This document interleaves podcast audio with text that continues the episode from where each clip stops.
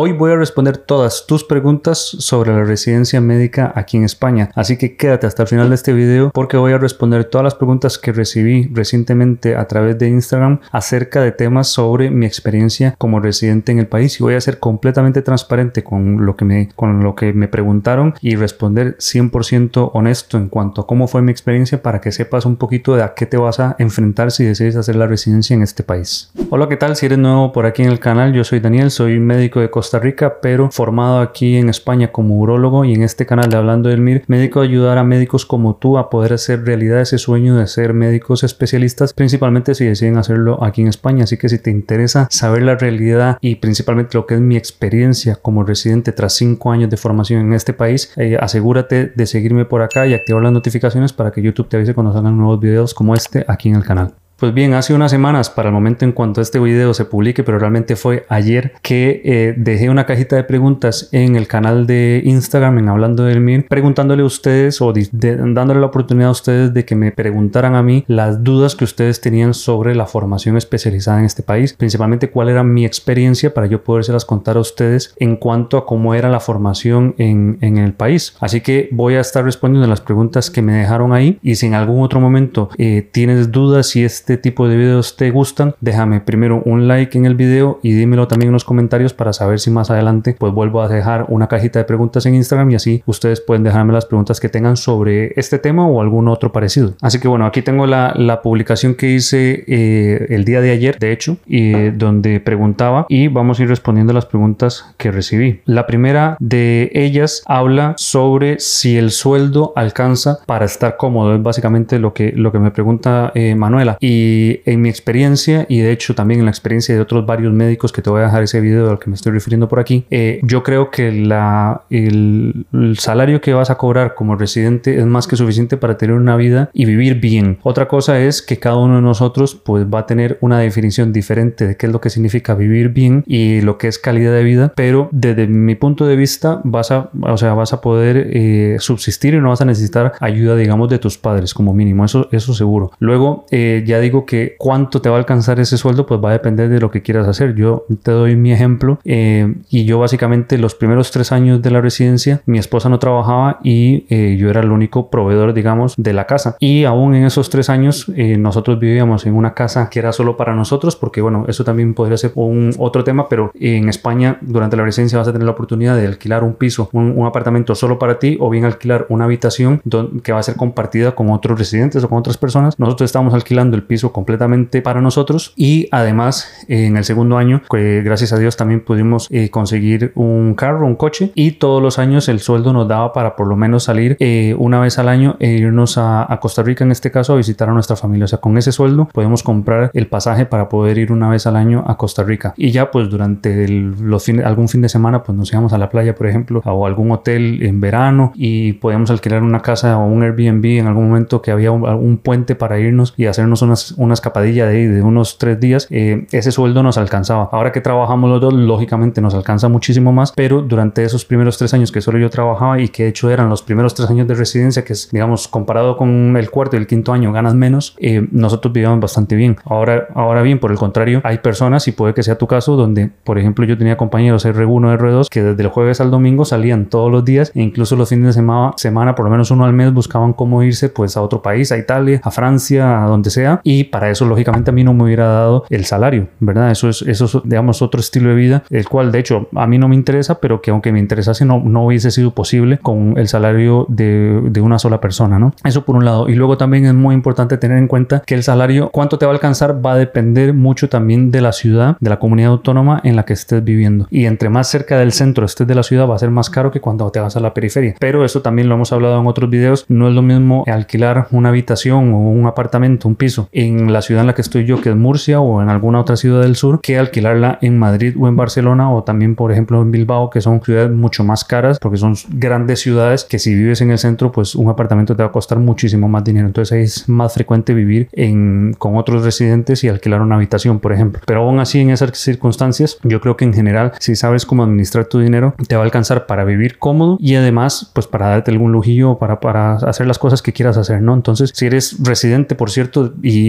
no estás de acuerdo conmigo, déjamelo abajo también en los comentarios para pues comentarlo. Yo te puedo contar mi experiencia que es esta. Relacionada a esta pregunta recibí otras varias eh, personas que preguntaban en diferentes maneras, pero preguntando por el sueldo neto eh, que yo recibía eh, haciendo, en un caso específico, haciendo cinco guardias. Bueno, te voy a dar específicamente ese dato porque por lo menos en mi comunidad autónoma, en principio el máximo de guardias que puedes hacer son cinco. Hay otras comunidades donde puedes hacer más guardias o, o incluso menos. Entonces eso también va a variar, pero en, por lo menos aquí en Murcia solo puedes hacer cinco guardias al mes, por lo menos eso es lo que está escrito. Luego hay gente que hace un poco más de guardias, pero lo normal o, lo que está establecido es que nos pagan un máximo de cinco guardias. Y em, yo, el, bueno, también es importante saber que la, el sueldo neto va a variar también de, de cada año de, la residencia. O sea, de R1 vas a ganar menos que cuando estás de R5. Vas ganando un poquitito más eh, conforme van pasando los años. Entonces, de R1, más o menos aproximadamente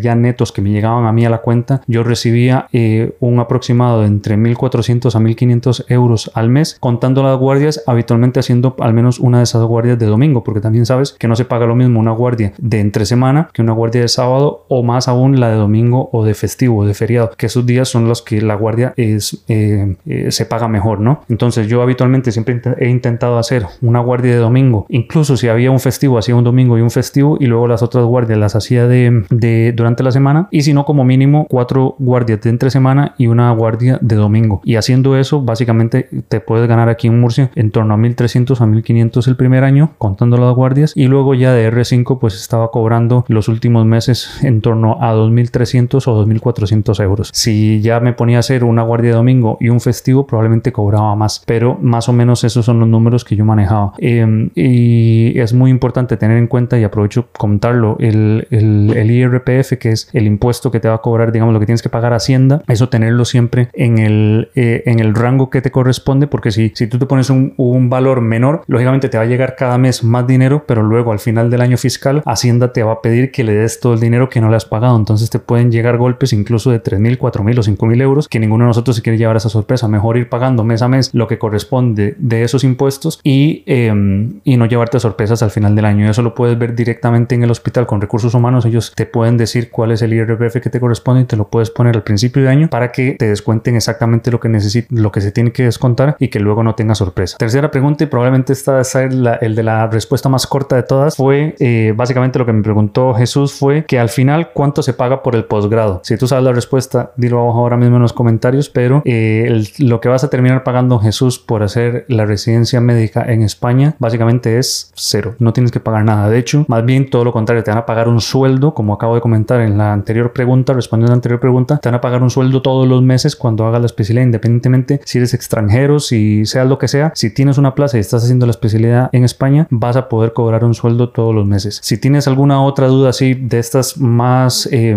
digamos, más básicas de los conceptos principales de lo que es el examen MIR en la residencia médica en España, te voy a dejar abajo un comentario fijado, un curso que creo que te va a ayudar muchísimo a responder todas estas preguntas y que sepas cuál es la realidad, además de lo que estoy contando hoy, cosas eh, sobre la residencia médica en España. Así que te lo dejo abajo en los comentarios. Otra pregunta que recibí con bastante frecuencia eh, fue sobre el tema de uno como extranjero o mejor dicho como extracomunitario, ¿qué pasa cuando uno termina la residencia? O sea, ¿puedo trabajar eh, siendo extranjero en el país? Y la respuesta corta es que sí, sin embargo, hay una serie de requisitos que tienes que cumplir para poder conseguir un trabajo. he hablado de esto también otras veces en algunos otros videos, en TikTok, en Instagram, pero básicamente para poder trabajar en España como especialista principalmente, pero también incluso si quieres intentar trabajar como médico general, vas a necesitar mínimo dos requisitos indispensables. Uno es tener el título homologado, que en el caso de que si ya hiciste la residencia, lógicamente ya tienes el título homologado, y luego tener un permiso de trabajo y eso va a depender del tipo de visa con el que hayas estado durante la residencia. Generalmente, si no tienes, si tú no eres, no tienes ningún familiar español o comunitario, ni estás casado con alguien, o sea, no tienes ninguna relación con el país de ningún tipo, la visa que probablemente te vayan a dar durante la residencia va a ser un visado de estudio y el visado de estudio no, eh, no tiene incluido o no tiene permiso de trabajo. Así que durante la residencia vas a estar con esa visa de estudiante y cuando quieras trabajar vas a necesitar cambiar esa visa a una visa de trabajo. Y ahí es donde se dan la,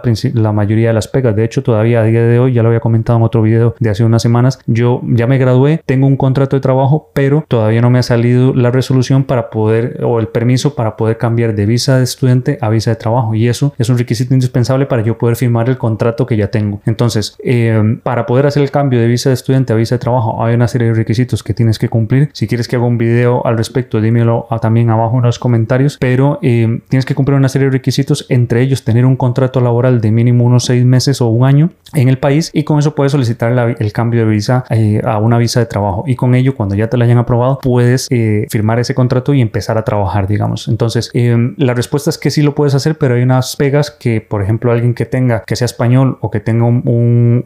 pasaporte eh, o una visa, perdón, que le permita trabajar, no va a tener ese problema porque directamente si tienes visa de trabajo ya puedes trabajar en el país. Eh, entonces, sí hay una serie de pegas que hacen un poquito más difícil poder conseguir trabajo, pero como afortunadamente ahora mismo en España se están necesitando médicos, no creo que tengas demasiado problema en conseguir un hospital que te ayude a hacer ese cambio de visa de estudiante a visa de trabajo. Y, y menos aún, eh, no creo que sea difícil que puedas conseguir un contrato laboral. Vas, tienes que averiguarlo y, y puede que cuando ya seas residente tu realidad sea otra, pero a día de hoy al menos hay bastantes oportunidades y ya digo, yo por lo menos, como te digo en ese video, eh, conseguí ya un contrato de trabajo y simplemente estoy en esa, en esa espera de que se realice el trámite para poder empezar a trabajar. Otra pregunta que recibí de Daniela pregunta que cómo funciona el permiso para ir a estudiar o trabajar en España. Eh, no estoy completamente seguro de entender lo que quieres preguntar Daniela, pero o sea, cuando tú vienes a hacer una, eh, cuando quieres vivir en España realmente, perdón que me alargue un poquito, pero cuando quieres vivir en España tienes que tener un permiso para residir en el país y tú puedes residir en el país con un permiso de residencia o también siendo un estudiante, porque los estudiantes pues son personas que vienen, se forman en algo, en lo que sea, y luego en teoría vuelven a su país de origen, ¿no? Entonces hay una visa para estudiantes para que puedan venir eh, y formarse en, ciertas cosas, ¿verdad? En una maestría o lo que sea, y luego en teoría, digamos, o, lo que se supone es que esa persona luego vuelve a su país. Entonces, cuando haces, cuando vas a estudiar y vas a preparar el MIR, si lo tienes que preparar en España, vas a necesitar un permiso para estar en el país, ya sea que sea con una visa, con una eh, residencia temporal o permanente o también un visado de estudio. Y lo mismo cuando estés haciendo la especialidad, cuando ya hayas hecho el examen y tengas tu plaza, vas a tener que regularizar tu situación migratoria en el país y eso eh, implica tener algún tipo de visado. Lo más frecuente, como decía anteriormente, es que si no tienes ningún tipo de relación con España de ningún tipo, vayas a tener un visado de estudio. Si no, ya hay otro tipo de visados que dependiendo de la situación migratoria de la persona, pues puede incluir una visa de residencia temporal, una visa de residencia permanente, etcétera, que ya son diferentes. Pero bueno, cuando eh, lo más normal es que cuando hagas la residencia vayas a estar con un visado de estudiante, ese, como decía anteriormente, te vale para poder hacer la especialidad, pero luego no te vale para poder trabajar porque necesitas un permiso de trabajo, el cual no incluye la visa de estudiante. Así que para eso, pues vas a tener que hacer lo que comentaba en la, en la respuesta a la pregunta anterior. Pero básicamente es eso. O sea, vienes cuando vayas a vivir aquí, vas a necesitar un visado. Lo más frecuente es que el visado que tengas es el visado de estudio y cuando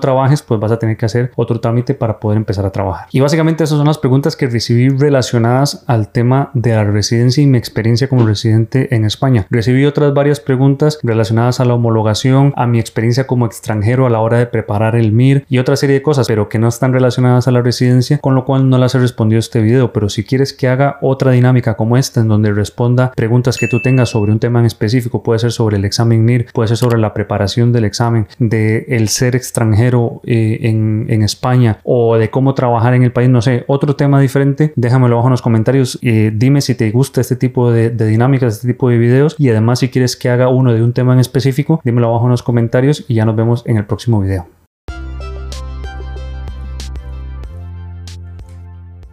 Si te ha gustado este episodio, no olvides ver el video completo suscribiéndote a la página de YouTube al canal de YouTube que podrás encontrar como Hablando del MIR.